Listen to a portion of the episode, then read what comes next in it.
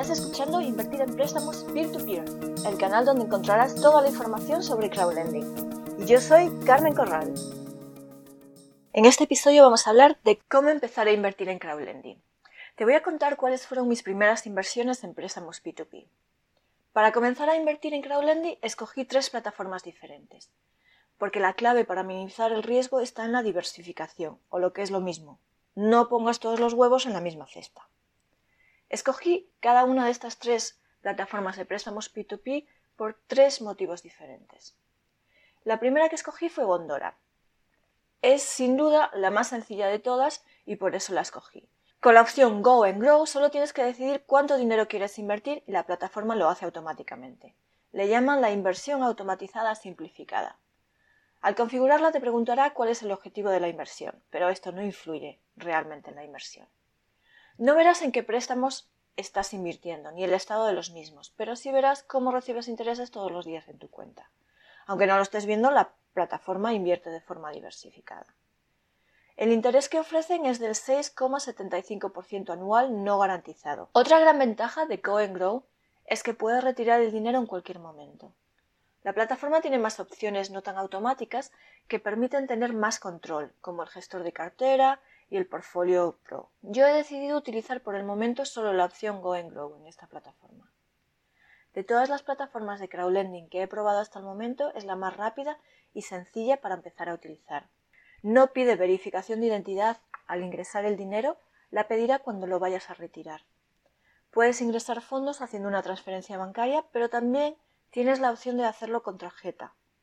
Esta es la opción que yo he utilizado y sin duda la más rápida.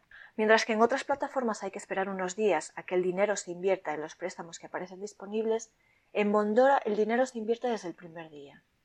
Además, se puede invertir desde tan solo un euro. Su web es muy visual, fresca y moderna, es muy sencilla de utilizar. Aunque la traducción al español en algunos casos deja un poco que desear y algunas cosas como el blog no están traducidas, pero todo lo fundamental está en español y se entiende bien. Bondora es una plataforma consolidada que fue fundada en 2008, una de las más antiguas en el mercado europeo. La segunda plataforma que escogí para invertir fue Mintos. La principal razón por la que escogí esta plataforma es por su garantía de recompra. La garantía de recompra consiste en que si el pago del préstamo se retrasa más de 60 días, el originador del préstamo se compromete a pagarte lo invertido más los intereses. No todos los préstamos de la plataforma cuentan con esta opción, pero sí la gran mayoría. En Mintos he decidido invertir con la opción Autoinvertir, que ofrece la posibilidad de escoger entre una de las estrategias de inversión Mintos o personalizar tu propia estrategia. Yo he escogido personalizar mi propia estrategia. Con ello estás creando un portfolio de forma automática siguiendo tus criterios. Tendrás que escoger la divisa, si quieres invertir en mercado primario o secundario.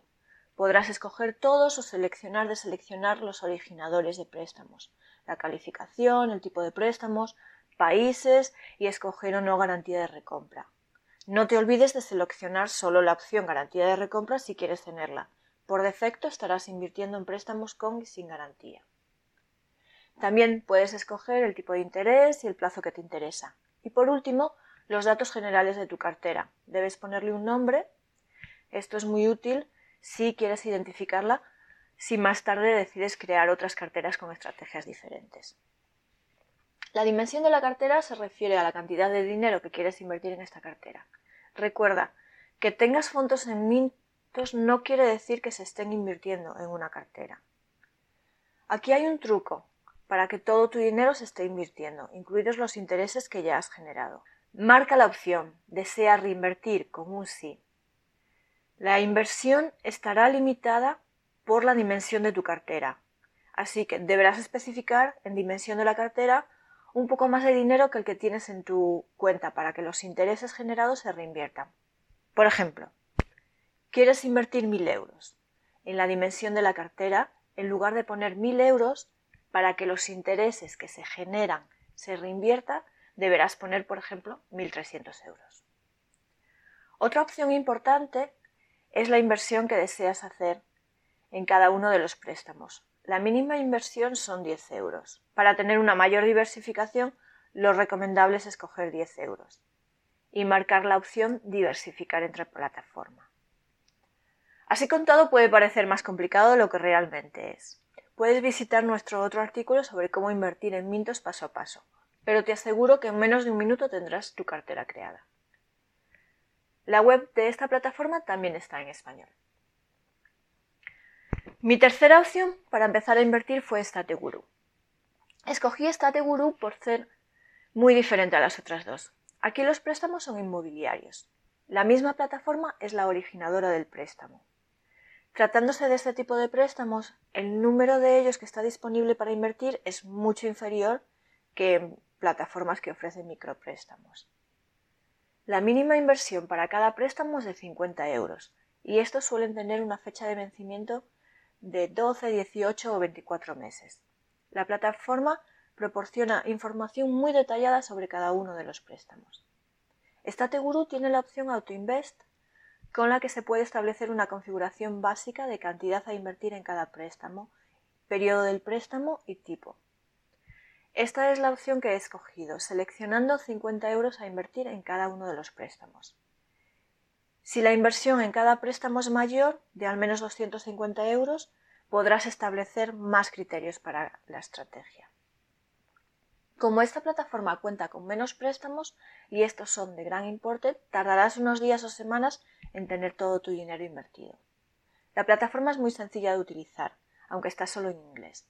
Hasta el momento su web no tiene traducción al español. Estas son las plataformas P2P que escogí para comenzar a invertir en crowdlending. Suscríbete al canal para seguir las novedades en crowdlending y visita la web invertirempréstamosp2p.com. Recuerda, el 2 con número. Hasta pronto.